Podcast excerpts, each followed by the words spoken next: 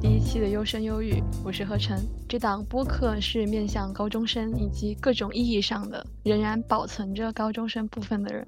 关于这个播客的具体的介绍，可以到我们的公众号“针织棒”上面查看。嗯，是侦探的侦，然后知道的知，棒棒糖的棒。然后我们来介绍一下本期的嘉宾，呃，是我的一个朋友，现在在南京大学。啊，介绍一下你的名字，这个非主流的网名。介绍一下网名吗？我的网名叫一为江离，非常非主流的一个名字。你可以介绍一下你读什么专业的？啊，我现在是在南京大学的历史系就读，对，但依旧是历史系的一个小学渣，对。在此之前呢？啊，在此之前，我刚进南大的时候嘛，在英语系就读了一年，然后就通过了南大的转专业考试，然后进入了历史系就读，所以说现在是一个。百分之百纯正的南大历史系学子。嗯，对，而且你好像还没有读一年就决定转专业了，对吧？我记得我们认识的时候就已经决定要转历史。对，这个话题我们会等一下详细的聊。嗯，然后我们刚才讨论我们怎么认识的，我们是在一个历史学的读书班上面认识的。那个读书班主要就是每个月一起读一本传记，还有一本 历史的书，然后写书评，然后通过腾讯会议呃分享我们的书评，然后老师偶尔上一点课这样。虽然说那个传记啊，老师不是说每个月都读一本吗，我从第二个月开始就没读了，没有读了，因为 那个写写书评，对，因为写书评特别的难，对。然后，而且他不检查那个传记的作业，就一开始就还是挺兴致勃勃的，觉得自己肯定整个书单都能够读完。然后到后面，结果到现在，其实你知道吗？就是整个读书班在做书评的，可能就我一个人了。哦，要要跟那个听众补充一下，就我大概读了四五本，然后现在已经不在那个读书班里面了。呃，哎，那老师不是说不交书评，就是你可以不参加读书会，但是你不能不交书评，他是这么说的吧？对，所以说现在老师的意见是，老师前一个月吧，在那个班里说，就是把我们这一季就改成了一个访谈，就是相当于一个座谈会性质的东西，就不要求交书评了。对，我们刚才是在讨论我们怎么认识的。然后我就说是他来加我微信的，然后我们确认了这个，然后他就问我怎么认识老师的。对我我在豆瓣上看到了他，就他在豆瓣上发了日记，然后我看到了。啊，可能就是那时候你你自己是在豆瓣上找到，但其实我那时候就是我一个学长推荐我的，就是说你参加这个读书会对你可能会有很大帮助。但那时候我我其实非常的犹豫，为什么呢？因为就是我在校内那时候已经。那时候还在英语系就读嘛，然后其实要不要到底转到历史还没有百分之百定下来，我可以转过去。然后呢，就而且我还参加了另外一个读书班，那时候是参加了一个校内的关于春秋左传注的一个读书班。我那时候就在权衡嘛，因为我已经有这个读书班，我觉得已经是。还有再加上另外一些比较硬核的自己添加的课程，就导致了就是整个整个大学吧，也可能已经过的是比较硬核了。如果再加上这个读书班，就会考虑到会不会有时间不够的一个问题。就是我然后就下了一个决定，就是在招新，就是那个读书班嘛，不是招学生嘛，然后在招人的最后前一天嘛，那天晚上熬夜写了一下读书会的那个申请表，然后写完了之后交进去，我就下了一个决定，就是说。如果我读书会这边过了的话，那我校内的读书会那边可能我就不参加了，因为我觉得自己没有这么多的时间和精力来花出来在这件事呃在所有的这些事情上，因为我觉得我还有自己的别的事情，除了学业之外的别的事情啊也要自己去参加吧。还有的话就是学业，我我也想留出一些让自己能够自学的时间，而不是每次都是跟着老师他们转的一个时间，所以呢就会。呃，就下了这么一个决定。反正我觉得我的 大学生活都是比较机械吧，我觉得也是属于提前安排好一件事情，就是在决定做什么事情之前都会啊都会决定好，就是要不要做，然后不会有突然，基本上不会有那种突然之间心血来潮要做什么事情那种。我感觉在我的时间表上可能不会有这种事情的发生。哎，感觉你很节制，很清醒。那来录电台是属于心血来潮吗？还是说你本来就决定好了要来录电台？不是你那个前前段日子已经跟我说过这件事情了吧？对，但我记得你答应的特别快，就我基本说了你就你就答应了。然 后我因为今天南京特别冷，然后我穿的又不多，然后就啊，反正就是感觉自己 还是有被天气影响到，然后感觉有点难过，感觉自己。然后还有因为就是下午我在我在那里写一门选修课的作业，然后我是一个就是进入大二之以来，就是我在历史系就读，我是一个比较倾向于自学的一个人，就是我想把更多的时间留出来给自己。啊，在课外读书啊，写论文，哦哦，或者是准备论文吧，然后就是稍微准备好一点，还有就是读各种就是实验的书籍，然后嗯，就是在课外能够提升自己。但是就是下午我就一直被一门选修课，对，而且是选修课给困扰，就是我写了一下午的那个满文，然后我只写了大概八分之一，老师留的作业真的是太多了，我实在是写不完了，对。啊，我大一想修这个来着，但我没选上，就不在我们这个校区开课。你们你们学校也有这门课的？对，我我现在觉得有点，有点后悔，但觉得不学的话，我也会后悔。就是相当于这种这种课，就是学了终生后悔，不学后悔终生的一种课。就是 他真的花费了我太多太多时间了。我我花了一个下午，大概四个小时，午觉都没有睡，然后才翻译完就是第一页。然后他总共老师给我们布置了大概十页，然后星期四就要上课了。我甚至不知道在星期四上课之前我能不能，就是翻译《清史录》，现在是《清史录》，呃，就是他一个满文写的一种古籍。然后啊，就是水平更高一点的话，就是过了两三节课的话，可能会让我们翻译啊军医处的那些档案。嗯，你说啊，就是学有所用嘛，但是，但是他实际上花费时间太长了，对我来说有点。不划算，我感觉，所以说我就我就会觉得，我花了这么多时间在一门选修课上面，肯定是在一种相当于是功利主义的影响下，我肯定会有点不开心。嗯，为什么？因为可能就是把这种时间省下来，就是呃看会儿书，然后准备准备论文，花在核心课上，难道不是更有价值的一件事情吗？你会偏向以后做什么什么朝代的历史吗？就是研究生的时候。那你如果要做清朝的话，我觉得这个功夫还是很值得下的。对，但其实我现在想的是，我希望自己能够去研究中华民国史或者就是近代史这个比较宽泛的范畴。现在只是定了一个范畴，就没有非常精确到领域。首先吧，其实我也跟老师说过，他问我为什么要选择这个近代史，我说第一个的话，我想看清啊，虽然说这样说有点敏感啊，但是说。但就是说，我想看清这段历史真实的一个面貌，我想通过自己的发索探索去看清它的一个真实面貌，而不是被外界的舆论所影响。然后第二个的话，可能就是因为我们学校嘛，功利一点来讲，就是有一个比较好的就是民国史的传统。然后因为啊，你知道一些原因嘛，所以南京大学民国史其实是比较好的。然后第三个的话，就是南京这边。啊，第二历史档案馆在南京，然后存的东西会比较多。就是你如果研究民国史的话，就不用到处跑。然后你如果研究其他历史的话，我们清楚可能第一档案馆就是在北京的话，那个会比较方便一点。但是如果在南京的话，就利用好二档的资源，我觉得也是很不错的。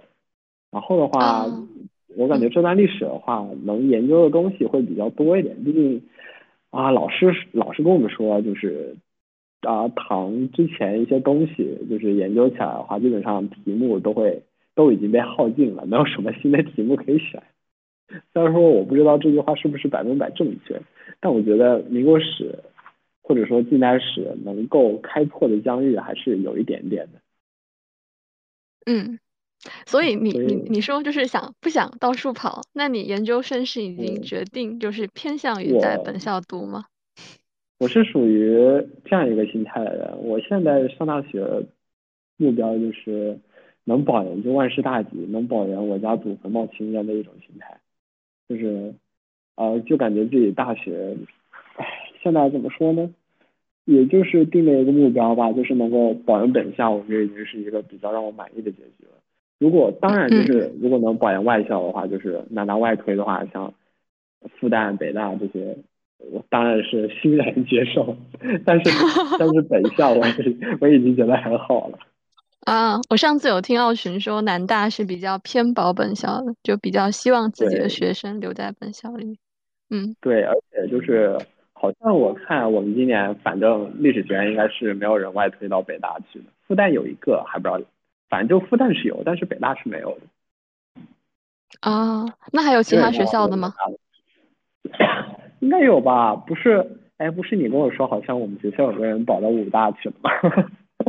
啊，那个那个师姐是读法语的，就她不是读历史。哦，我当时还挺挺奇怪，对。我还记得我们商院有一个学长吧，就是他保到了去了那个上财，反正留南大可能是一个主流吧，因为我们学校保研率比较高，就是那个校内呃保研率是比较高的。对。但是哎，你们保研率是多少？大概本专业？呃，本专业以前的话是百分之四十几左右。四十。但是今年因为强基计划的加入，也不得而知了。现在还一切都很迷茫。我们这一届也算是小白鼠的一些，为什么呢？因为就是因为强基计划，我们课程都改革了。本来一些两学分的实验课程，为了迎合强基计划，就是他的课程的开设，然后就改成了三个学分，所以痛苦就加一。保研本校有个挑战，就是说，呃，反正就是听小道消息吧，我也不能算官方消息，就是，嗯，我们学校能够保研的人，不是也是要面试的嘛，然后。保研中国史的话是跟外校的人一起竞争面试，因为保研中国史好像比较热门。然后如果面试被淘汰的话，他就只能分流到世界史，就是不管你愿不愿意，你只能去读世界史。但我也听说你们学校就是歧视外校还是有点严重，就是会偏爱自己的学生挺多的。哦，是这样的吗？可能可能我还没有到那个年纪吧，不有可能学院不这方面。你是说文院嘛？就是关于歧视嗯嗯，是是这样。我感觉文院呢，挺有他的骄傲感，在我们学校。嗯嗯，比较认可自己。对，就刚才听你讲那种，就是对自己生活的规划。就那种比较清醒的认知。我前几天晚上还被长颈象说，就长颈象说我的激情还有我的时间投注，就是激情太多，然后时间投注会变得比较分散。就前几天哦，我这学期学了周易，就易学，然后。我的另外一个专业课老师还去他的祖宅里面给我取了三枚康熙的铜钱，然后从家里寄过来给我。那天拿到图书馆，然后我打开那个，外面是一个泛黄的纸，然后上面写着“用智不分，乃宁其身”。他就一直吐槽我说，对各种事情都很有兴趣，什么都要试一下。然后，然后就我我也知道这算是一个毛病了，但我真的好想试。就我这星期已经推掉了一个板绘的课，还有一个古筝的课，但我现在还是很想尝试新的东西。其实我很羡慕你啊，我觉得就是，我觉得你你能尝试很多新东西，就是其实根据你的朋友圈吧，还有根据你 就是你自己说的来看，我觉得你真的是一个就是活动很丰富的一个人。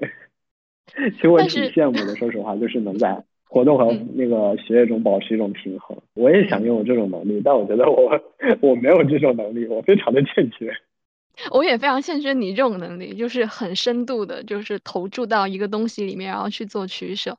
就比如你说你报了那个就是新史学读书班之后，就把学校那个读书班给退了嘛？那我觉得我的话，我可能做不到。就我报了这个，我可能会 两个都想要。这可能是人的基因的差异吧。对我，我到现在还在纠结要不要继续。就就激情比较多，那我觉得你的精力非常旺盛，对，然后你就可以干很多事情。其实我也是很羡慕，但 我觉得就是学校里我啥事情都做出这种事情。就好像如果我要补补修一门课的话，这个学期如果要补修一门课，我就会毅然决然的把另外一门课给退掉。啊，这样子吗？然后不是就是，对，上个学期末吧，相当于上个学期末好像就是网协，就是就是上一届的副会长嘛，因为我跟小李打网球的人也比较好。关系，然后就是来找我，就问我要不要就是再往协去当一个管理层的职位。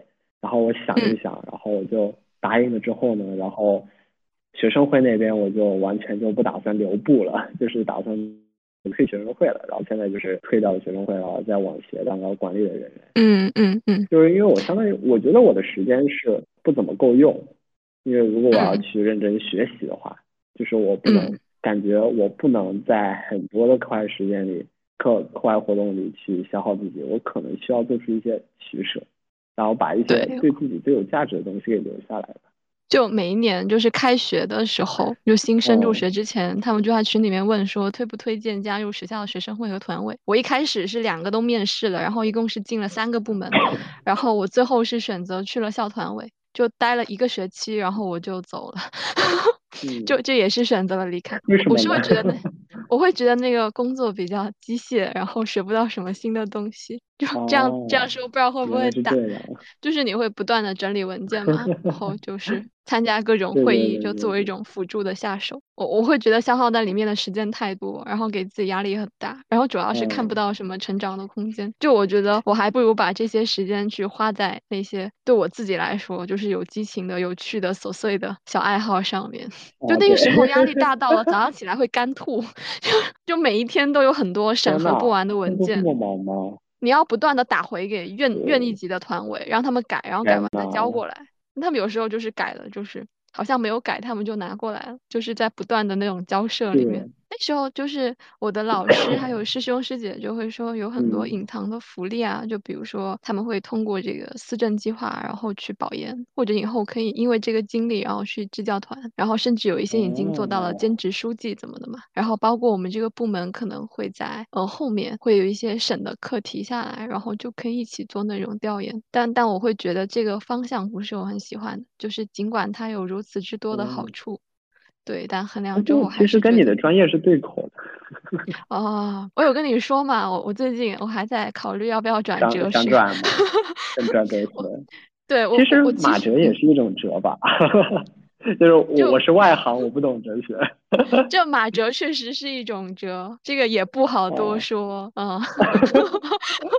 但是我也会觉得，我如果读了这个专业，就是一直读下去，我可能也不想从事特别对口的行业。我高一不是大一的时候我进来，然后我跟我老师说，我以后想去读宗教学，然后我一个专业课老师就说很好啊，然后就说你可以去转哲社，然后我又跟我的副院长谈到这个嘛，他说你还小，你现在想不清楚。过了一两年，你就不想转了。这这就是副院长了，他肯定是想劝你留下来的。不管怎么说，专业里多一个人肯定是好的，他们心里肯定就是这样想的。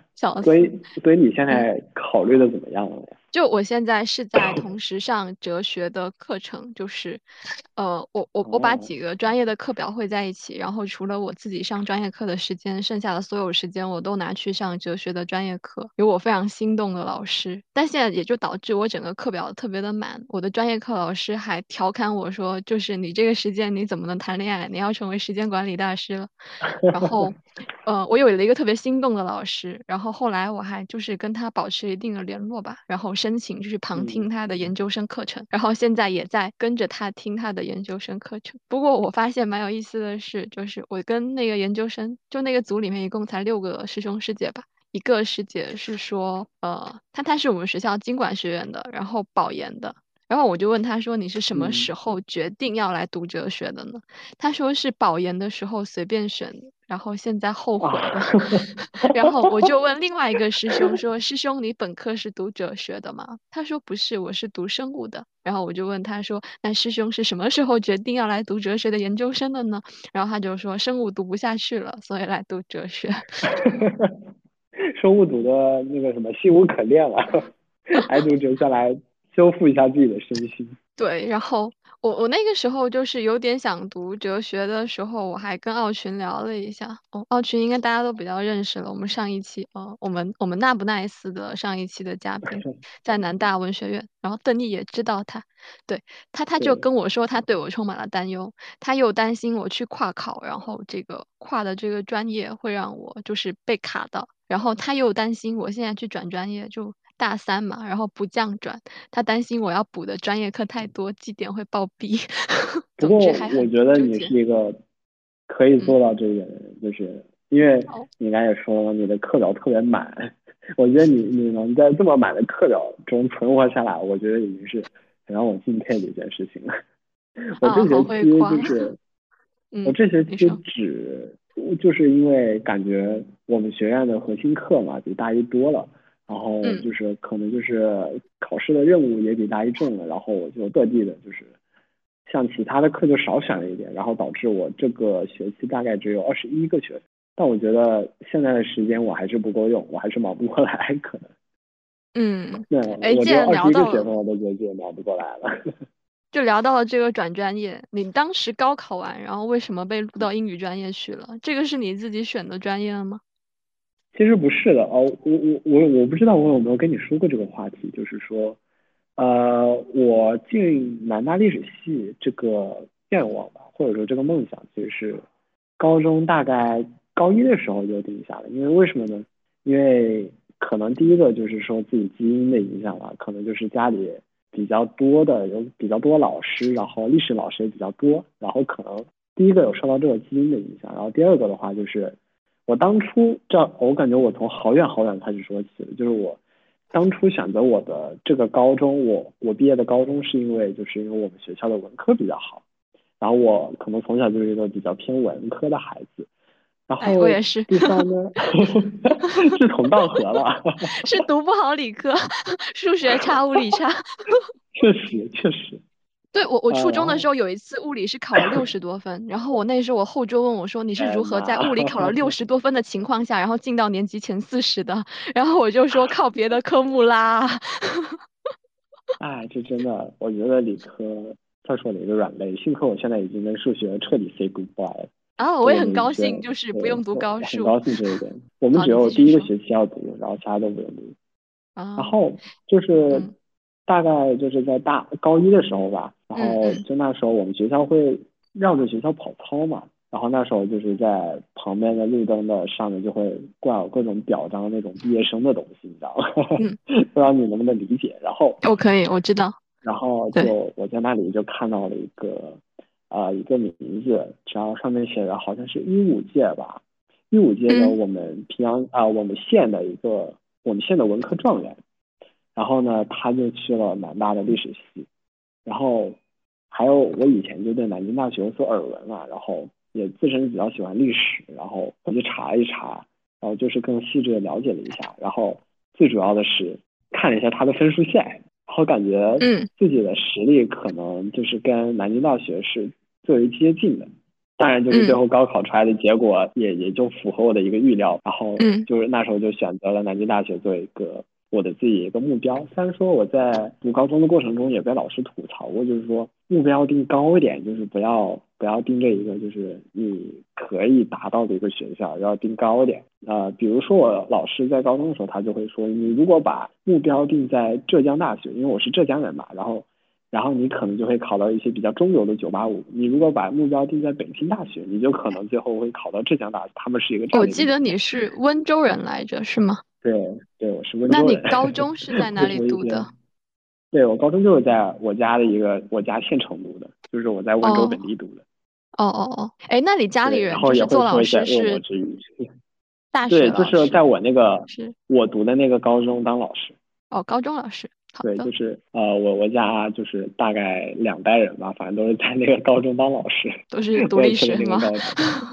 嗯啊，也有教也有教物理的，其实 没有没有遗传到这个遗传那方面的基因，对对 对对。反正那时候第一个是根据自己的一个专业的兴趣吧，就是说自己的兴趣还有自己的特质，还有第二个呢是根据自己的实力，还有第三个根据自己的一个目标吧，然后就定下了。南京大学就是历史系这个目标，然后也算是如愿以偿的，就是说也不算，我不能说这是如愿以偿，而是应该说我对我自己的自身的水平有一个非常清晰的认识。嗯嗯。现在就呃分数线出来，就正好就考考到了南京大学这样一个状态。嗯。然后呢，但是非常尴尬的一点就是，南京大学那一年在我们学校是。然后在我们这个省，它是没有招历史系这个专业的。哦，原来是这样。对，他在我们这呃，他在我们浙江省的话，文科专业应该就是招社会科学，然后招社会科学实验班第一个，然后第二个可能比较算文的话算经管实验班，然后第三个的话就是呃外国语，就是外国语言大类嘛，然后第四个就是汉语言，在我们省，嗯，跟文科比较相关的就这四个。然后呢，那时候就是历史是放在人文大类的，然后嗯，他不在我们省招，呃，然后那时候我就在，我也在南大招新群里有问过嘛，就是说为什么在浙江省不招 不招历史，对，然后我就特别的义愤填膺，然后 也不能这样用吧，打个引号，打个引号，大大概大概理解懂，嗯，对，然后然后就是有个学长，然后他也是温州的一个学长，他就来找我，啊。啊，对，这个学长就也是后来推荐我去那个老师的读书班的，然后他就来找我说，你可以先进去，然后先进去之后呢，然后南大有的是机会让你转专业，对。然后我就听信了他的话吧，然后我就进了南大，然后就是，但其实我刚开始自己估算的是不是进入英语系就读，我自己估算的是我的分数大概能够到社会科学实验班。如果因为我的我在南大填的三个志愿，我们浙江省是平行志愿嘛，然后就是我在南大填的第一个志愿是汉语言文学，第二个志愿是社会科学实验班，然后第三个志愿是我想了好久要不要放进去，然后最后才放进去的外国语言文学。我一其实我从小到大就一直没有想过，我的大学第一年，我大一进去会是以一个英语系的身份来进入大学就。我从小到大其实都没有想过这一点，没有预预料过这一点，这也算可能是一个人生的一个不可测性吧，对我来说。然后呢，就是这这样，所以我才成了一个英语系。但是从小到大，其实我一直都是想进南大的历史系就读的，这也是为什么我刚到英语系之后，然后我就。会想着就是转专业转到历史系，然后再加上可能就是历史这个学科也算是一个比较冷门的学科吧，所以说在南大转的压力也是比较小的。然后那转的压力小的话，那就是对我来说可能胜 算要更大一点吧。然后就是导致现在其实也导致现在我我不是转到历史系嘛，就导致很多南大的学弟学妹现在 在知乎问我转专业，各种专业的转专业到底难不难？但其实。我很不好意思，因为很多东西我都回答不出来，因为他们经常会问我，学长转到 CS 专业难不难呀？学长转到人工智能专业难不难啊？像这种问题，我觉得我文科生真的很尴尬，回答不出来。那他们又特别喜欢这种问题吗？转专业没有限制，就是你只要在大一的时候把课给修了，把那个专业的课给修了，然后的话通过所在专业的笔试和面试就可以进去了，就是没有什么对，基本上就是你认真学的话，基本上都会获得这个面试的机会。基本上就如果你就是稍微学了一点，就是有学进去对方专业的课程的话的话，那应该转正也是可以通过的。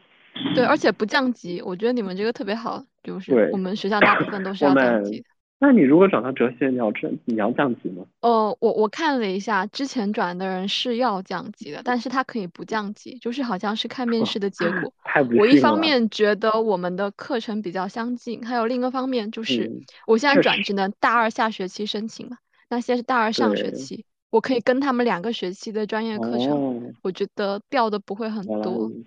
我们专我们学校的话是除了外国语专业，外国。外国语的几个专业，你要转进去要降级之外，其他专业都是不用降啊。本来考虑过转文院，但他要降级，他搬校区，然后我就马上放弃了。然后最近有一个我们专业的同学想去转，然后我就说，那你这样转完大学要读六年。就我们，哎呀，我们的公司里面有一个语文组的人在华东师大，他就是降转，他大三转专业，然后下去读大一。就整个本科的时间拉得很长，他也是转去汉语言文学，从，管理管理专业过去的。竟然，那我觉得他们好有勇气。其实，如果我觉得我大一没有转过去的话，我可能就留英语系读了，就是 至少读大学四年都读英语了。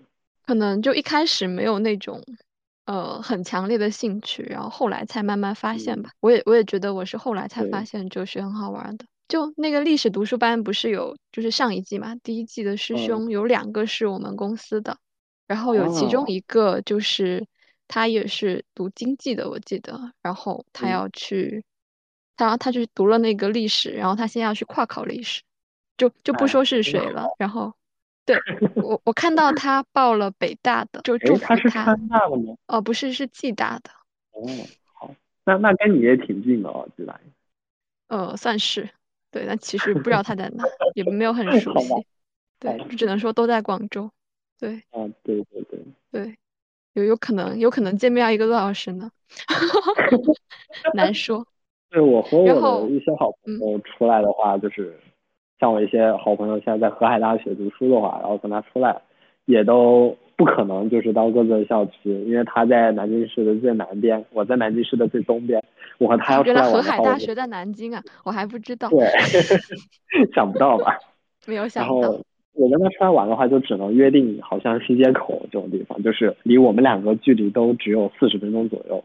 这样的话，如果但如果我要到他学校的话，就得一个多小时；他到我学校就得一个多小时。嗯嗯。但我还是觉得这个师兄很厉害，就是一边学自己的专业课，然后一边还能把历史学的那么好。对，就包括他写的东西，我都觉得他很厉害，就很佩服他。其实我觉得历史是要花大功夫下去的，所以我觉得我到现在感觉还没有摸清历史这门学科它的真正的一个脉络，因为我感觉，其实我我一直很佩服我的一些学长学姐，就感觉他们能把历史学这么好，因为我觉得历史需要的沉淀太多了。就是对，要坐冷板凳，对，然后不停的看书、看文献，然后关于选题的话，你要想好久。我现在就有一篇论文的选题，就是嗯，选下来之后，就是大概我现在已经看了半个学期的书，我现在还没动笔论文，因为我感觉我收集的资料，就是还有我看的一些知识，它不足以支撑我动笔。嗯，我就感觉我的学长学姐就好厉害，就感觉他们就是反正吧，就是。能从他们的功底看出来，他们的功底非常好。但是我感觉我到现在还不知道真正的历史研究是怎么样，也也是一个无从下笔的一个状态了。嗯，我我会觉得就是这个专业是比较沉的，然后比较跳。你还记得就是一开始上课的时候，老师让我们去找那个《史记》。来做点胶，就是自己加标点符号什么的，还有繁繁体的竖竖呃，还有竖版的那些书，就那时候看的还是我挺痛苦的，就觉得很需要心性。我真的有去看，我去图书馆待了挺久的。哎，我觉得我属于就是古典文献不谈，就是我经典的论著我都没有看完，就是我我我觉得我看书速度比较慢，这点其实也让我在学院很吃亏。然后的话，感觉自己经典的文献都没没看完，我就根本不敢去看古典文献，大概只有写论文的时候才会去看。那你就是读英语这一年，然后有什么感受？读英语这一年就是 我不配在英语系，也不能这么说吧，就是反正就是感觉大家都很厉害。毕竟英语系，我觉得外国语外国语言的专业是比较特殊的，因为他们有很多的保送生。因为嗯，保送生正常嘛，然后他们的英语水平就是，反正就是刚进大学的时候就已经达到了一个比较高的状态。反正就是托福、雅思那那些，他们保送生的话，高中就已经考了，但我还处于一个哑巴英语的状态，而且我的哑巴英语学的也不是特别好，然后就会导致非常的痛苦。大一刚进学校的时候，你说保送生比较少，那什么专业保送生比较多呢？哦，不是，我是说。只有外国语专业的话，就是保送生特别特别多。对，我本来想，就你们会有那种外国语学校，然后往上推，对吧？对对对，就是可以直接往上推，不用高考啊，其实也很羡慕。哎，对，就还是蛮厉害的。对，但是他们的功底真的是好的不得了，就是反正是我们这种高考生是不能比的。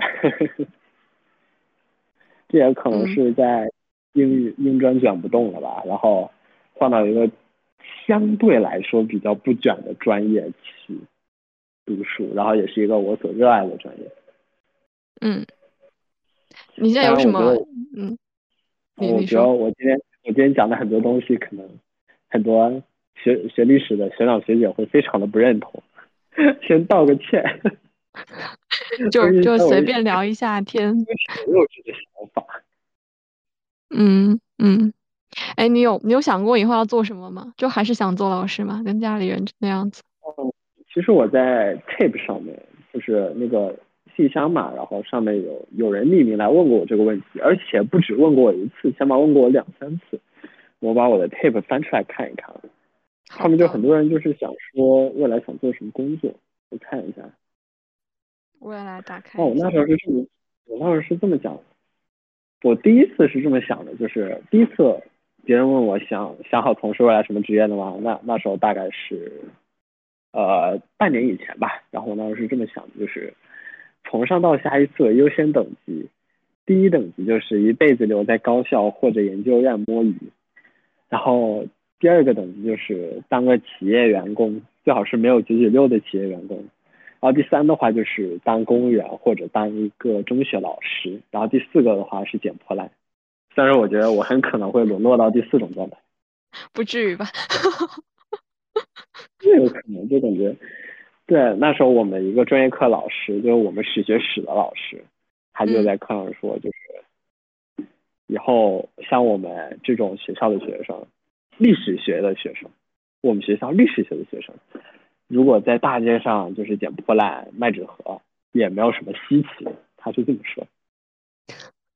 我我去我去听哲学的课，然后那个老师说，哲学它不止不挣钱，而且你哲学就是，就算你读了博吧，甚至博后，然后找到了一个教职，他说那也是这个学校里面最穷的专业。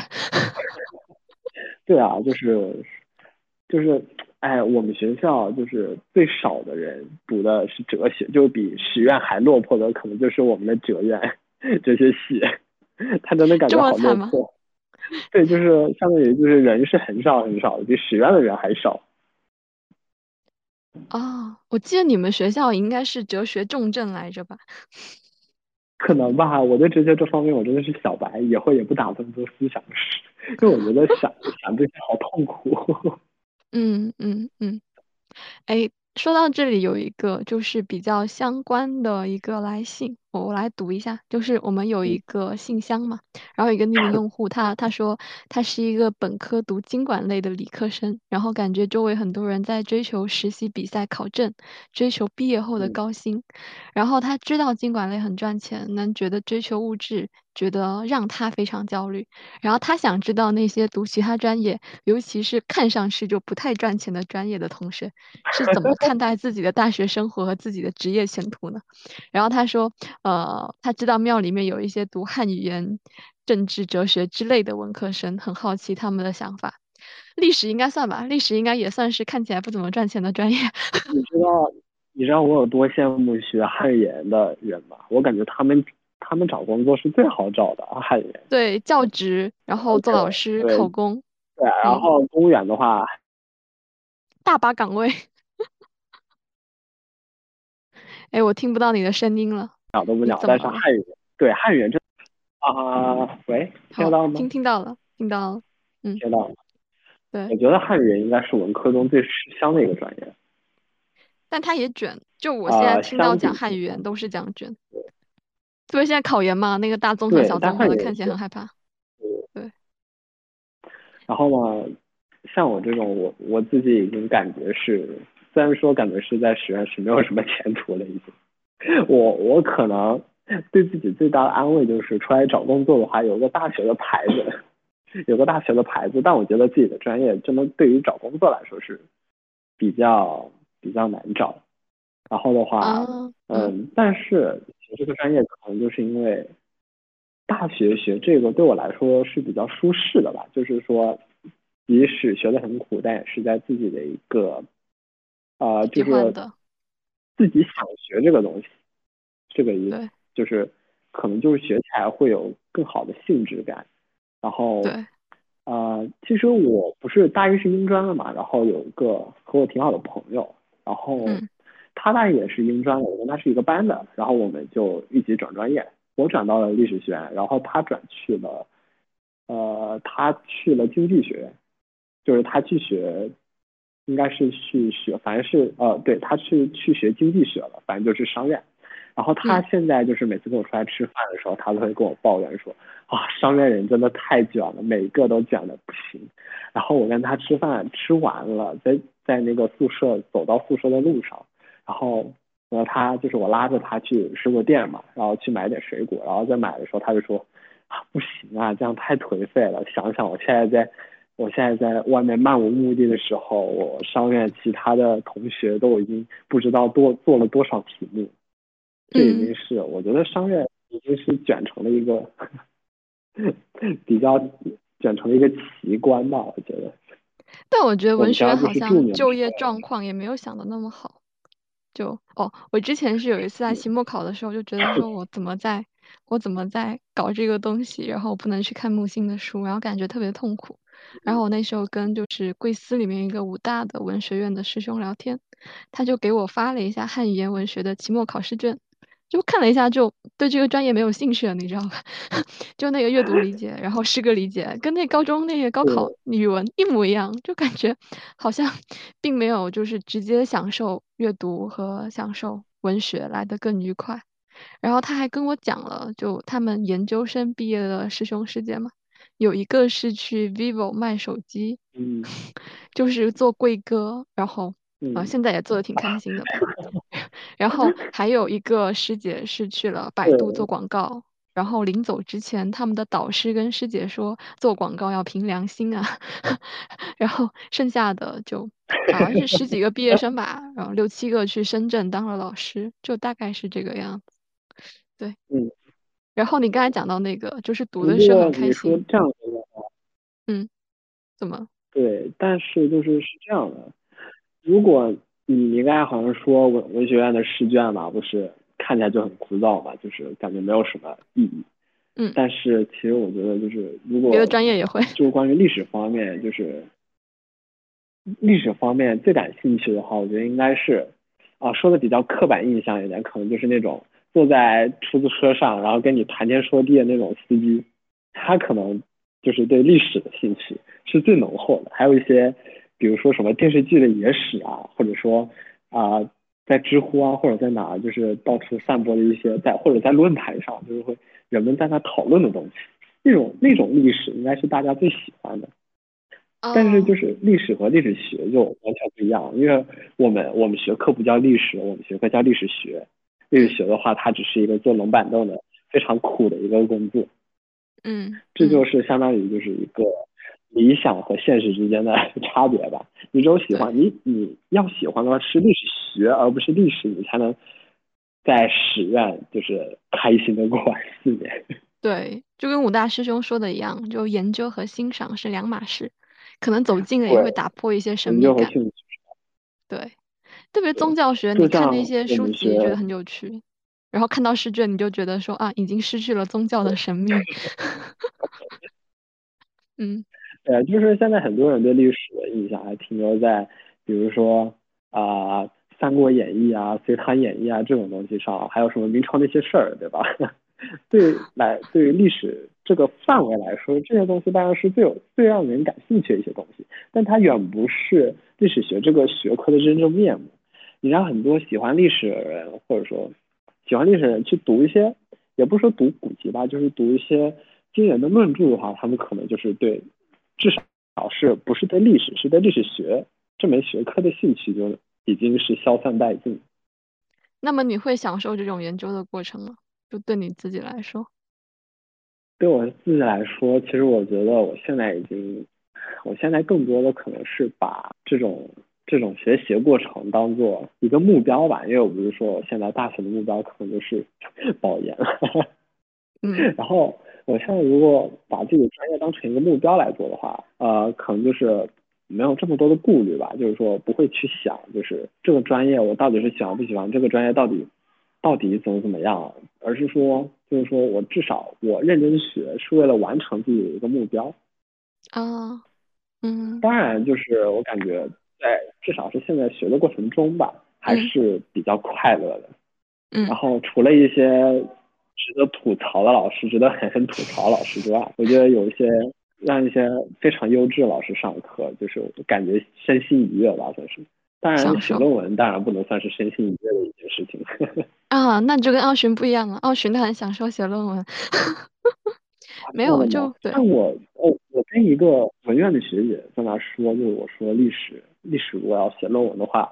要花好多精力，但是他也是很开玩笑的跟我说，就是他说文学文学写论文都是乱写，但是很开玩笑的一种说法，但是可能就是更加更加侧重表表明了一个就是历史相对于文学来说更加注重一种实证吧，或者说对于史料的一个辨析。首先你需要去找很多很多的史料，就像我如果要写一个论文的话，我可能要看好多好多书，即使我。真的不喜欢看那些书，我也得看。然后至少还还要读好多的呃史籍吧，对吧？就是还要读好多的历史方面的古书。然后这样的话才能成一篇比较完备的论文。就是如果我要用心写的话，当然如果水论文的话，就是去知网上随便找一些论文，然后把它对吧？懂了吧？然后就是，然后就是形成了一篇比较水的论文。你如但是如果要真正的写一篇就是你打算自己做出来论文的话，那肯定是需要好多好多功夫，最好从选题开始的话就要费好多好多的精力才能去做完这个东西。嗯，我我我我觉得这个话题会让我想到柏拉图四书里面，他就说，正如神的思想要靠心智和纯净不杂的知识来养育，每个灵魂的思想同样如此，要靠适合自己接纳的东西来养育。就我还是会觉得每个人会有适合自己接纳的知识，然后这个知识是可以养育他的。然后特别是看到一些，就是特别是读研究生吧，然后为了读研究生选择一个。不是很喜欢的专业的时候，会会感觉挺遗憾的，就好像每个人都在错位那样子。那段话他后面他还说，随着时间推移，灵魂见到那实在的东西，就会感受到爱慕；观看那真实，就会得到滋养，享受逍遥，直到天体的周行满了一圈，把灵魂带回原点。就我觉得那个观点是很让我感动的。就是那种被知识滋养，然后享受，然后仿佛被他带回到了原点那种感觉。就如果你在学那个专业的时候，呃，可以得到这种很愉悦的体验，我觉得会很值得。就是如果能在专业中自己所选的专业中得到一种很愉悦的体验的话，那我觉得他的至少是大学四年是不亏的吧？能这样说，是非常珍贵的大学四年。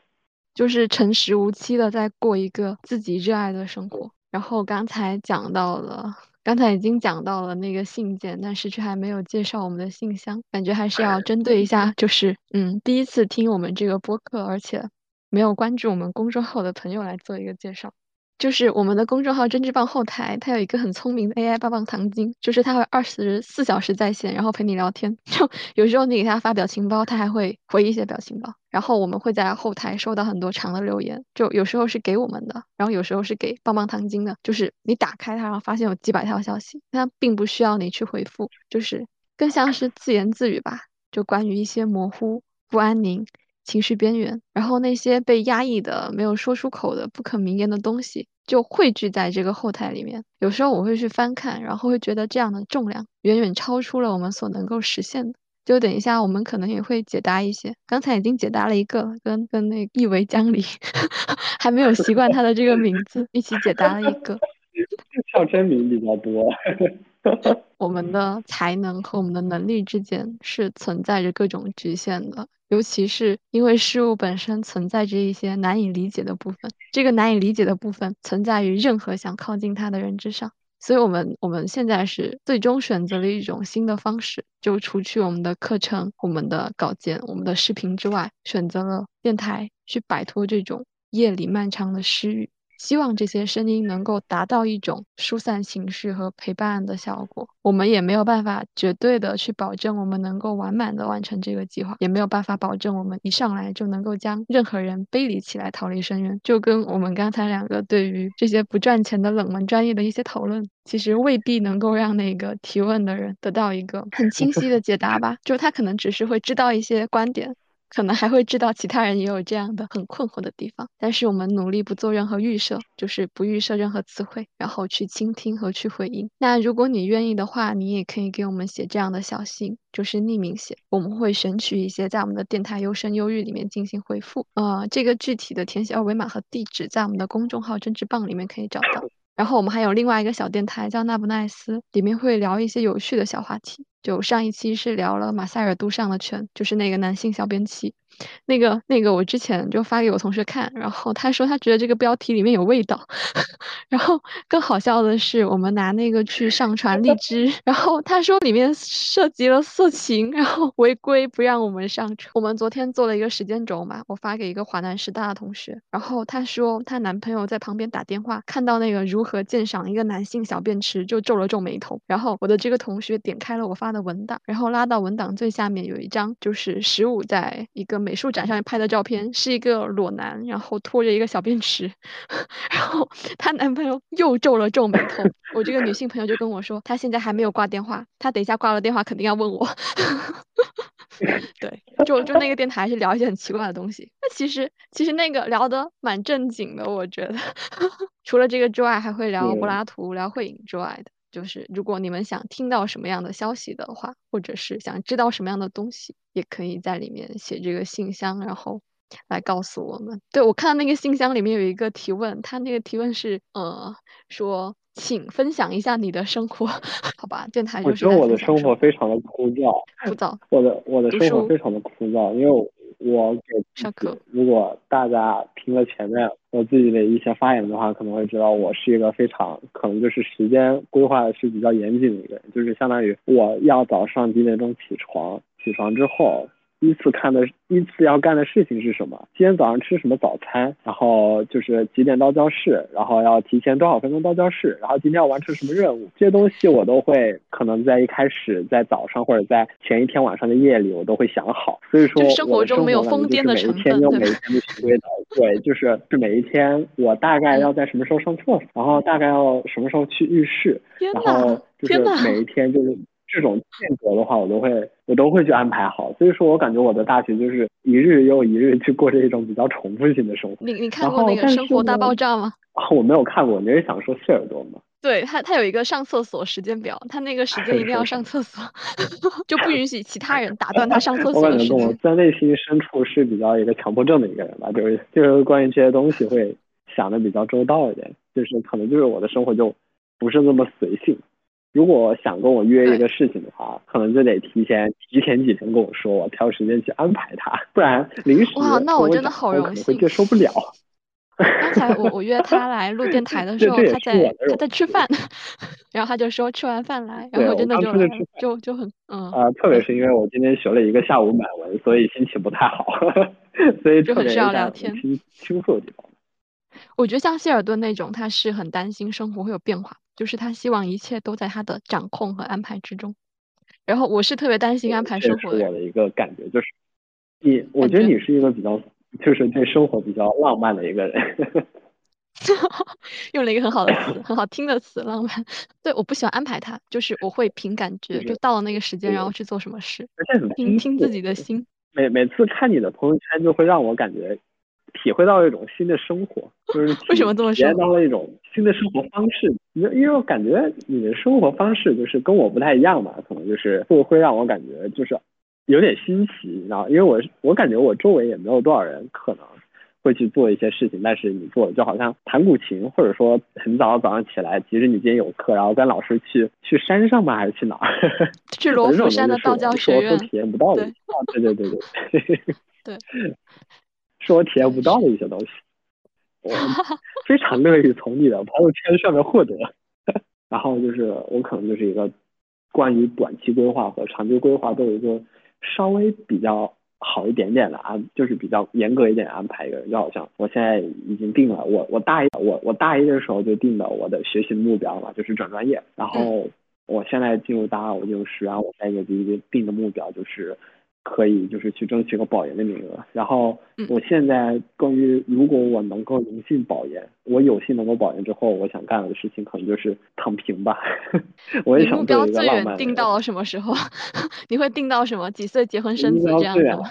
不会，不会，不会。我关于爱情方面，我觉得是一个白买买房子、买车子之类的事情会进入你的规划吗？就之前我暂时还不会，我因为我觉得按照我现在生活阅历，还有自己的一个学习经验来说，我最多只能把自己的目标定到保研之后。因为定到保研，因为我不知道就是未来的生活会发生什么。就像我在高中，我不会说去定自己研究生啊，或者自己的一些事情，我只会想着我要考到这个大学去。当然就是。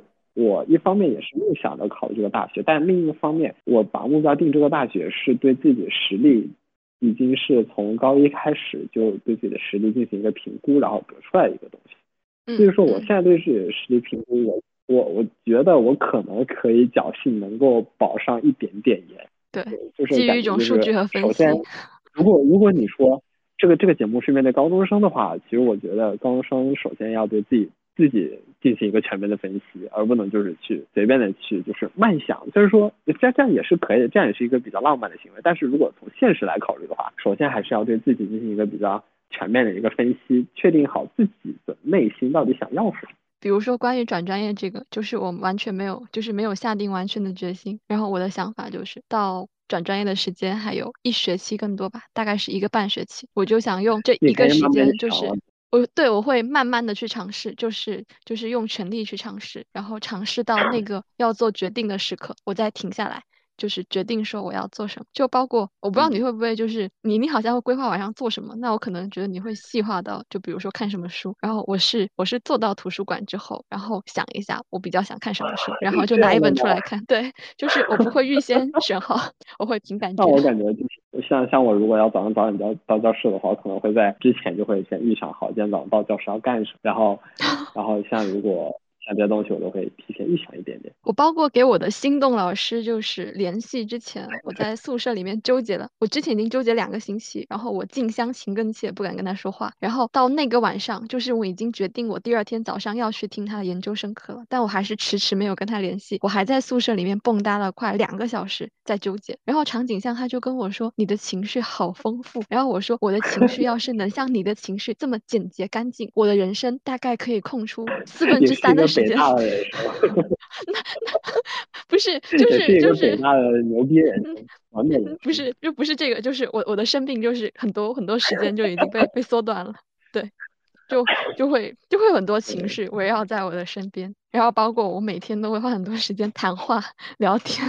嗯，我觉得挺好，我我我也是一个比较喜欢和别人聊天的人，可能 规划一下明天和谁聊天。社牛的爬爬，确实有规划。哎，其实也没有这么严格吧。像这种东西还是不用规划，这种东西还是啊，就是生活发生什么我就接受什么，没有办法的一件事情。接受生命之流是吧？放松，躺在里面，它带着你走。对。那我看不出你社恐哎，我一直没有感觉到你社恐。因为我我感觉我是一个社恐，但有有的时候特别社牛，就好像。我我暑假去做社会实践，然后我就一直跟我的那些，就是跟我社会实践的同伴说，我是个社恐，就是我已经把采访的题目给设计好了，就是已经发都发给你们了，你们千万不要让我去采访，就是我真的是不敢跟别人说，但是就是到了之后呢，然后他们他们就坐坐在那里，就是一声不吭，像个木头人一样，然后我就可能也是有点鼓起勇气吧，我感觉就是鼓起勇气，然后又是自己一个人采访他们，就是去采访好多好多人。就那种就是，虽然我是一个社恐，但是体验就是担起了一个社牛的责任。我觉得你加我之后，整个人都表现的非常的顺顺畅，就是聊天聊得很顺畅，然后话题什么也非常的顺畅。什么真挺好。什么真挺好？我不知道啊，因为我我我说，如果是这样一个印象的话，我觉得挺好的。我对我自己说，保持保持，加油。因为我我可能。对自己会比较妄自菲薄一点，就是这不是我自己说的，这可能是我我以前的一些老师对自己对我说的，就好像还有一些别人对我的夸奖，我可能会觉得自己不配。嗯，哦，就会会这样子。哎，我们本来还定了一个话题是要聊书评来着的，写书评对你的帮助。我觉得书评我到现在还不知道，我 写书评现在对我的最大帮助可能是让我成功通过了准专业考试。因为我面试的时候，老师就问我一个问题，就问最近读了什么历史书啊，然后就是中国在转业考试之前，不是我们正好，嗯，做我们正好做了一个那个不是呃做了一个什么来着？做了陈奕迅的那篇，完了我这都能忘，然后我不配，我不配当历史学学生。隋隋唐就是那个政治史书论稿那本是吧？对对对对对，唐代政治史书论稿，隋隋唐唐代啊，唐代吗？隋唐的是隋唐是前面那一篇，我们做的是后面那篇，就是那时候我已经走了。那本是不是有两两章吗？嗯，那本书有两章嘛，然后第一个是隋唐制度史论吧，还不知道叫什么，然后第二个就是唐代政治史书论稿，然后老我就跟老师说了那篇，然后然后就在就在面试的时候就一五一十的把自己书评里的东西给倒出来给面试官听，嗯，然后然后在那个相当于是在整理笔试的时候，然后我又把。心探那本书给搬出来，就是写到了实战上。所以说，我觉得书评可能对我有用的点，就是我可能可以借机巩固一点书里一些知识，但并那肯定就是这这跟我书评写的好不好，感觉没有什么关系。就是我书评到现在还写的稀烂，感觉。但是就是在你至少在写书评的时候，你会回顾这本书，然后通过在这种不断的翻书的过程中，你至少能够获得一些对这本书的一个新的理解，或者说对它有一个进一步的掌握。这是在你只读过一遍、粗略的读过一本书之后所不能拥有的。你必须通过写书评，或者说去做一个报告，你才能更加的了解这本书，才能更加掌握这本书到底在讲些什么，还有它的一些。不足啊，它的一些方法，然后它有没有开创的一些东西，这些可能都需要你在写书评或者在写书评的过程中，你才能够去体会到。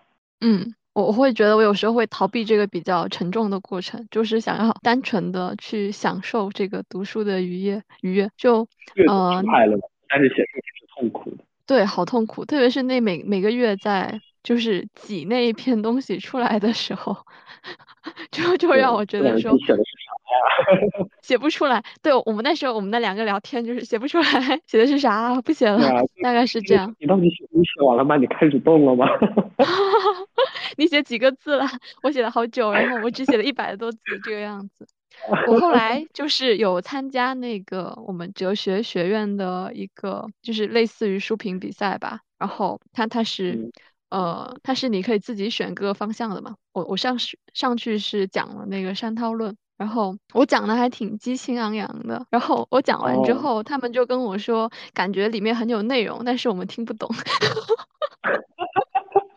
这可能也是读过。读过历史学之后的一种自豪吧，就是你能讲一些别人听不懂的东西。不是，那就会影响评委打分。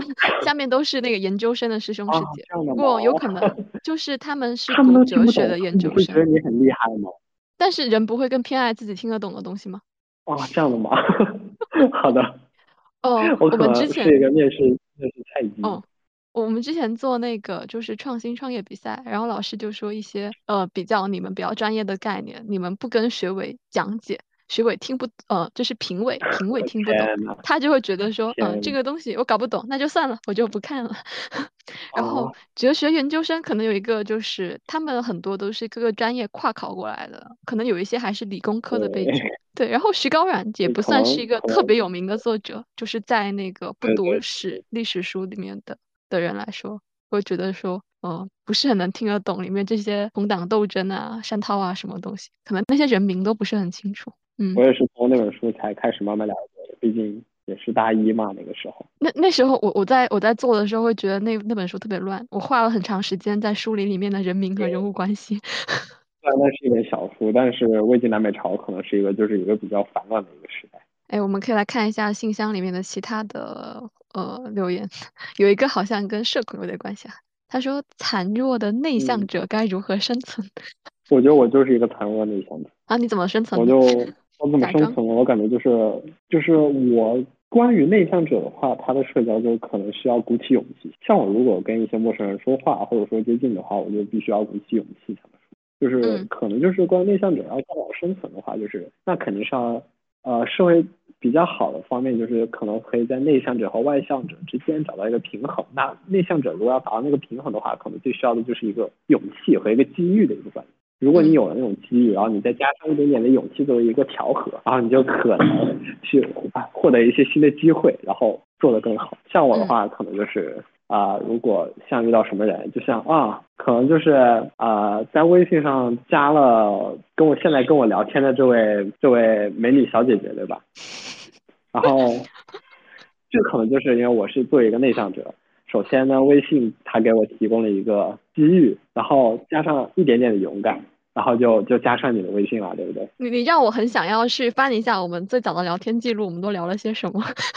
聊什么？其实我也不太清楚。我我来看一下，十一月二号，我是群聊叉叉叉的南京大学叉叉加加大佬，哈哈哈哈哈哈哈！你发了五个哈哈。然后你你可以拉你的聊天记录，发了五个哈哈。然后我说晚上好，然后我说南大大佬，然后跟你说我们编辑部也有个南大的大三的大佬，然后你就跟我说都是大佬，但你是小废柴，然后发了一个表情包，学术垃圾自己钻进垃圾箱并盖上了盖子。然后接下来我们聊了沙茶，就是你好像在朋友圈问我在哪里能够买到正宗的沙茶。我知道了，我想起来了，就是其实刚开始跟你聊的并不多。聊的，开始就是从沙茶开始的，就是我后来向我推荐了那个八合里的沙茶酱，对，是从那里开始熟起来了，我记得。然后就是我那时候买过来，我真的我真的去买了好多瓶，然后回来拌面吃。哇，安迪说出来好开心。你知道我刚就是出来上学的时候，我舍友就跟我说沙茶那么难吃的东西，然后我跟他们出去吃嘛，有那个沙茶，我吃了一口，这什么垃圾？这叫沙茶吗？然后后来就是外地的沙茶根本就比不上潮汕本地的那种。对，那些不正宗。他们吃的可能都是一些从小到大吃的都是一些比较假冒伪劣的沙茶。对我后来就是带了家里的沙茶来，然后他们吃了之后都说超好吃。就我后来被公司的人调侃说，我出去吃牛肉，然后最在意的事情就是沙茶正不正宗。他说已经在我朋友圈看到过好多次这个话题了。我真的在外面看到那种潮汕店，我很害怕。我一方面就是害怕它那个沙茶酱那个味道很怪，但只要那个怪了，我就觉得它不是汕潮汕的味道。嗯，我在外面吃的话，除除非我在潮汕，我在。外外头吃潮汕牛肉火锅，还是蘸就是那种比较普通的蘸料，我不会去蘸它沙茶酱，因为我知道它的沙茶酱啊比较奇怪。对我看那颜色，我就知道它不对劲。就沙茶其实还分挺多种，我们有一种是做佐料的，就你炒菜的时候下在里面，然后你吃火锅或者拌面是要用另外一种，就是调的沙茶。但有时候他们外面那些两种都不是，都不知道是什么东西。然后我们后面是聊了转专业，然后后面我就跟你说，呃，在读一本佛书，然后你就跟我推荐去读佛学院，比如哈佛。哦，然后我们还聊了灵隐寺。啊，你说什么？我说，原原来我这么幽默的嘛？我不知道。你还很喜欢用狗 头。然后我们那时候还聊了灵隐寺，对，就是那个时候我有一个老师嘛，然后哦，那时候灵隐寺是招生，然后那些课都特别有趣，但即使是在灵隐寺里面也要读马克思，然后我就挺想去的，但是他不让女生去住。然后我就跟你说，我的老师去哪住过，而且有个中大的老教授出家了，就在那里，拥有着标准的九八五师资。啊，对对对对对，我想起来了，而且还很严格。对对对，然后后面我们大量的东西都在生于忧患，死于安乐，写不出东西。完全都是我写不出书评了，你写出来了吗？你写出来书评了吗？我写不出来了，都是在这种东西。对，还做了一些什么很奇妙的测试啊！哦，然后然后还分享了一些佛书，我看一下，啊，哦哦，我就是曾经有位著名的法师跟着居士们互动的时候，极强的厌倦感升起，他觉得居士们所讲的话毫无意义，就直接厌离而作画了。然后翻译，我跟你说翻译无聊死了。然后你说他们说话怎么这么搞笑？哇，你打了两行字的，哈哈。对，如果我们如果我们聊得很无聊的话，现在在听我们这个讲话的读者，他们也会直接因为艳迪而作画，然后明天再次出生。很有道理。对，然后还给你看了一个呃外国的一个佛。佛学大师吧，然后他的语录，然后他的语录是：大家注意到没有？中文真的非常难学。龙波努力在听，依然不知何处是头，何处是尾。他们说话的时候没有停顿，根本摸不着头脑。翻译不错，全能翻译出来。还有谁吗？然后你问我，Oh my god，这还是佛书吗？啊？我我说我现在写满文也是这个感受，好难啊！这个你这难啊，反正就是很累。不说难，但是很累。不知何处是头，何处是尾。哦，我那时候就是在跟十五聊说那些做古典学、研究柏拉图的人他们在做些什么。然后十五他就跟我说是有一个门槛的，你要能够看得懂拉丁文和古希腊文，然后不然你就看不了原点，你掌握不了话语权。对，是这么说。然后我大致去翻了一下吧，哇，好难啊，真的好难，就。特别是掌握另外一门，我知道有个师姐在北大读比较文学的研究生，然后她本来会日语，她本来会日语和韩语，然后去了北大之后，那边的人就说这个语种不够高贵，所以现在要去自学德语和法语，然后用这个东西去看原著。然后我就觉得很恐怖，就是 能学这么多语言已经很厉害了，然后在短时间内要速成到能够看原著。就哇，就我会我会觉得像陈寅恪那一种人就是天才，你知道吧？不知道他怎么能会那么多语言，还有季羡林这些人与人之间的参差吧。对，就就这些都是，就觉得嗯，好厉害。哦，那那时候还还在还在说那个他有一些教众嘛，然后和龙波的对话，然后呃翻译就巴拉巴拉巴拉巴拉，然后请求龙波开示，然后龙波说嗯，他讲的这么长，你翻译的这么短，我就想起那些，对，我就想起那个奥运会不是有一些就是采访嘛，特别是乒乓球队的，就留留下的视频，然后那边哔哩吧啦讲了一堆，然后这边的翻译他就把它浓缩成了一个毫不相关的问题。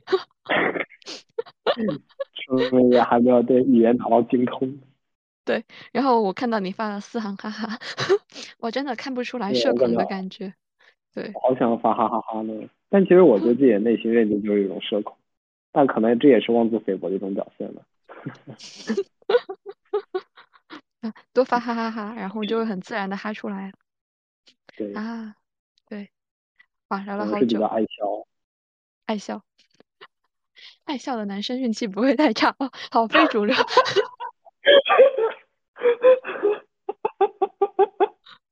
天哪！不是，我刚才聊天记录划过去，然后你又发了四行哈哈，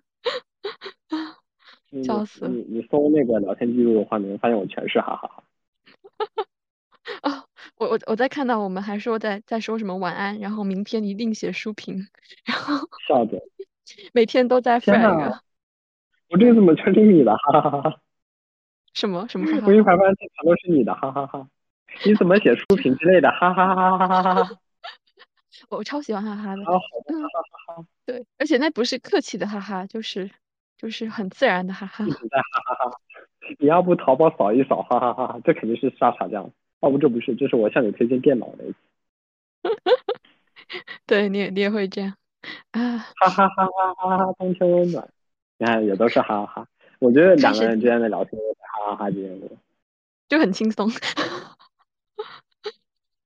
对你也很哈哈。我跟你说，那个有人评价 NHK 的敦煌纪录片是一个成熟冷静的讲述者，然后 CCTV 的就像一个手舞足蹈的表演者。然后我说了四个哈哈，然后太精辟了。然后你发哈哈哈哈哈哈哈哈哈哈，CCTV 果然啊哈哈哈哈哈哈。对啊，我就是这种人，可能就是比较喜欢哈哈哈哈哈。对，听众听到这里就会发现，本期电台已经进入到了一个在在水时间的结束 结束阶阶段。不是，如果如果他对，如果他听这个然后要入睡的话，就是听到差不多已经困了，然后已经睡着了。不是，到到后面，然后后面两个人在哈哈哈，然后他又被吓醒了。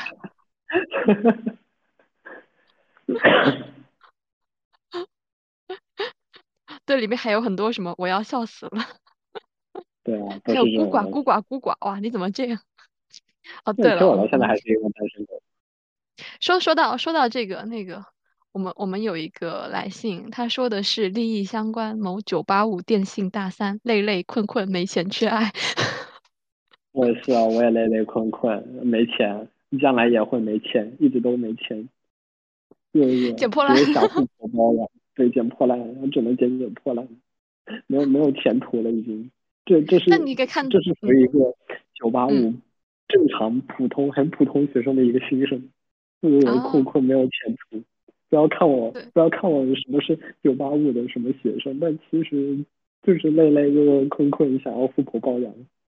你你可能会被我们的那个读者打死，不过我发现了这个匿名用户他他吃饱了，因为他没有说饿饿，累累困困，但是不饿饿。还冷冷现在。冷冷，太冷了这边。啊，我我现在还在开空调呢。对，我刚已经跟你说了。啊，真好。哎，哎，南京是有暖气的还是没有的？没有暖气，我们只能开空调。啊啊，赶赶紧避开你们这个地方，这又冷又没有暖气，这怎么活？劝退了，劝退了，劝退，不要来南京大。我本来还想就是十一月底去北京，那个环球影城不是开了吗？就我是哈利波特迷嘛。更更冷。今天北京好冷啊！就今现在已经有霜了，然后前阵子还下了雪，就感觉好怕去到那里被冻死。因为我之前去北京都是夏天去的，然后就很热，但是没有看过，我还没有看过雪，你知道吗？我好想看下雪。真的吗？其实，在南京也能看到。我我去年才第一次真正的感受到了雪的魅力。啊，雪的魅力！我我之前我同学就是去清华之前就是很想看雪嘛，然后去了清华之后，他就说他今天下雪了，然后他没有打伞在那个雪地里面走，然后才发现原来雪落在身上是会化的。属于美好的已经被打破了。对，他可能以为那个东西像泡沫一样积在他身上吧。对。啊，我发现我嗯，也是我发现专业理解和那个像什么文学历史和真正去学的一些差距。我发现历史是惊人的相似。你四月四号晚上跟我说我想吃饭，冷累，然 后然后我说陈宁是，嗯，我半辈子可能都是这么过的。我跟你说那个，嗯，活到现在都是。然后我跟你说陈寅恪还是来了。然后你说我刚才就说你刚才把摄像头关了，就因为你要开始吃饭。对对对对对对对，我我要吃那个肠粉吧，什么那些我吃。肠粉要来潮汕吃，潮汕肠粉好吃。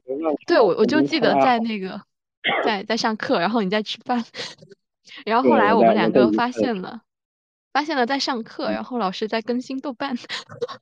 对对对，然后还跟别人说上课要好好学，不要玩手机。但其实他自己就在浏览豆瓣。笑死，嗯，浏览豆瓣也是学，这怎么能算玩手机呢？读书人的豆瓣，读书人的豆瓣都是学习的豆瓣。嗯，嗯，对，应该差差不多了吧？我觉得差不多了。我觉得他们已经要听睡着了，关于我们两个的杂谈。我我们上一次就是十五跟奥群聊那个杜尚，然后聊了两个小时吧。我本来就问他们说一个小时够吗？然后他们说还有点长吧，就呃早点结束。结果他们两个一直在聊，一直在聊。然后我中间也是去吃了个饭再回来，他们还在聊。是这样，好吧？那今天就解答了信箱里的一点点。哎，我看到刚才还有一个新的邮件。我来看一下是什么？哎，还有两个新的邮件，可能他们看到。哦，我刚才看到了一个新闻，然后好像可以讨论一下，就是教育部他决定设立一个。今天的结束。啊？什么？今天结束？那我说做把这个事情作为今天的中期。嗯，可以。对他，他说他要在以下地方设立一个综合改革试验区，里面有上海，然后广东的深圳。我看一下，江苏有常州，然后，哎，你有看到就是之前这个消息吗？就是一个是要缩短学制，消息比较不定。哦，小学四年，初中三年，高中两年，然后取消小升初，呃，中考是分特色考试，然后呃，高中就分成特高、普高和职高，然后把这种专业教育提前移至高中，呃，嗯。然后就是好像是更加发展职校吧，就感觉看到这个消息会觉得说，呃，未来的整个教育体制可能会有比较大的改革。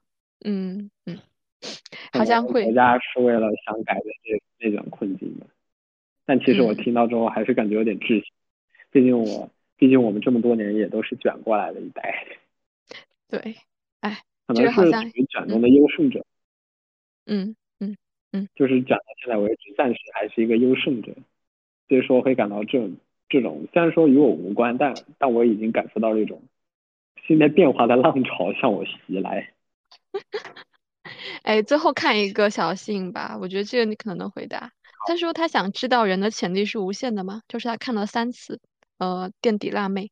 然后他说：“如果我足够想做好一件事，我就会想尽各种办法努力，最终有个好结果。如果失败了，归结为我不想。”以及他想问问：有拼尽全力也没有做成的事吗？一定要拼尽全力的，有吗？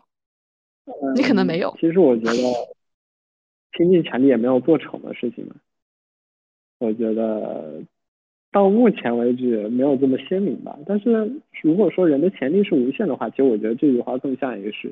更像是一个鸡汤，毕竟我觉得自己就是一个比较赤裸裸的冷冰冰的现实主义者，就是一个现实主义者。然后的话，就是因为我如果说这句话，如果我相信这句话，相信人的信仰是呃人的潜能是无限的话，那我我那我也不会退掉学生会那边，然后我可能也不会选这么少的课。我觉得就是还是到最后的顶点部分吧，就是。如果就好像我在英语系也是看一个天赋，我我就深深的感到自己没有学好一个新语言的天赋。虽然说我我也我感觉可能也没有特别多的学历史的天赋吧，但是学历史终究来说是一个努力大于天赋的一个学科，所以我觉得我在我还能勉勉强强在历史混下去。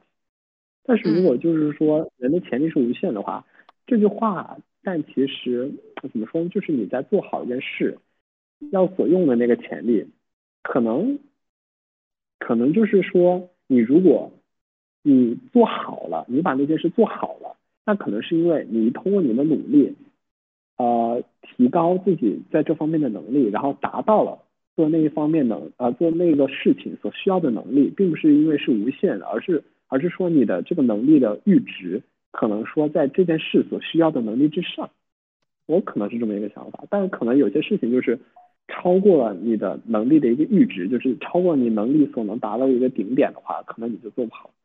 像那个什么，如果玩足球游戏的话，足球游戏就有一种功能叫做 CA 和 PA，CA 就是你的现实能力，PA 的话就是你能达到的一个随机能够达到的一个最高潜力，就是你的潜力。到了那儿就封顶了，就是如果在足球游戏中的话，你就是不可能继续上涨。但是 CA 的话，就是你目前的一个状况，就好像你的 PA，你的潜力是两百，然后你的 CA 现在是一百，然后你就可以通过你的努力把你的 CA 提高到像一百九十九啊，像两百，但是你永远不能突破两百多，就不能突破两百，你到不了两百零一、两百一十这样。可能我是一个比较悲观的一个现实主义者。其实有可能，就你这辈子拼尽全力，可能也没有办法成为千亿富翁。问题可能并不在于你有没有拼尽全力，是吧？其实是跟人的机遇，嗯，跟人的性格、跟人的基因有，都跟人的环境都有很大的关系。嗯嗯嗯，好的，今天大概就到这里吧。我觉得你要留一些什么话给高中生们吗？特别是呃，现在高三的人，可能作为一个。九八五废物，或者说，但是也是成功，算是成功从高中突围的一个人来说，我觉得高考高中最重要的还是第一个，肯定是要放平心态啦。就是这样，还有一些高中生会跟我讲，包括我妹妹，她会跟我说，就是啊怎么办？这次考试考不好了，然后亲妹妹吗？特别感到，对，是我的亲妹妹。然后，然后这样我就会安慰她，但我的安慰有点毒鸡汤，我会跟她说，就是。别怕，高中你一次考试考完了，考差了没关系。你大学考差了，那你可能会难受四年的。就是 虽然说很毒鸡汤啊这句话，但是，呃，就是这句话就告诉我们，就是高中基本上你一次考差没有关系，然后从中就是虽然很老掉牙的一句话，分析问题，然后解决问题，然后争取在下次考试考好。这是一个主要是一个心态要放平。第二个就是我刚才就一直强调，就是要审视自己，要知道自己到底想要什么。自己的目标到底是什么？最好就是早点啊定下来，不要再啊不要再好像要面对选科，你要选什么科目去做一个考试，或者说你考完高考了选择大学的时候还非常的迷茫，不知道自己要读什么大学，不知道自己要学什么专业，甚至不知道自己想文想理，自己是要依据一个物质生活。的路线来走，还是说要提高自己的精神生活来走，还是说你物质生活、精神生活双修的一个方向来走？这些都是我觉得是需要提前规划好。就比如说你在深夜、你在夜里啊疲惫的时候，你可以不想学习，你就可以想一想这些方面，早点把自己定好。特别重要的就是审视自己的内心，正确的估量自己能够达到的一个目的，呃，达到一个目标。然后第三个的话，可能就是，哎，珍惜自己的家乡，珍惜自己的老师，珍惜自己的父母吧。可能就是你到了到了大学之后，就会发现，家乡的一切都非常的美好，家乡的老师，家乡的父母，还有家乡的饭菜，你会非常的怀念他们。你说的我好想回家。对，我相信何晨小姐姐肯定深感同身受。对，我会我会觉得哪里的东西都没有，就是潮汕的好吃。潮汕也确实好吃，东西。嗯嗯嗯，下次来吃，下次来吃。好耶，好耶，好啦，那我们今天就聊到这里。对，欢迎下次再来做客。哦，再见。好，拜拜。拜拜。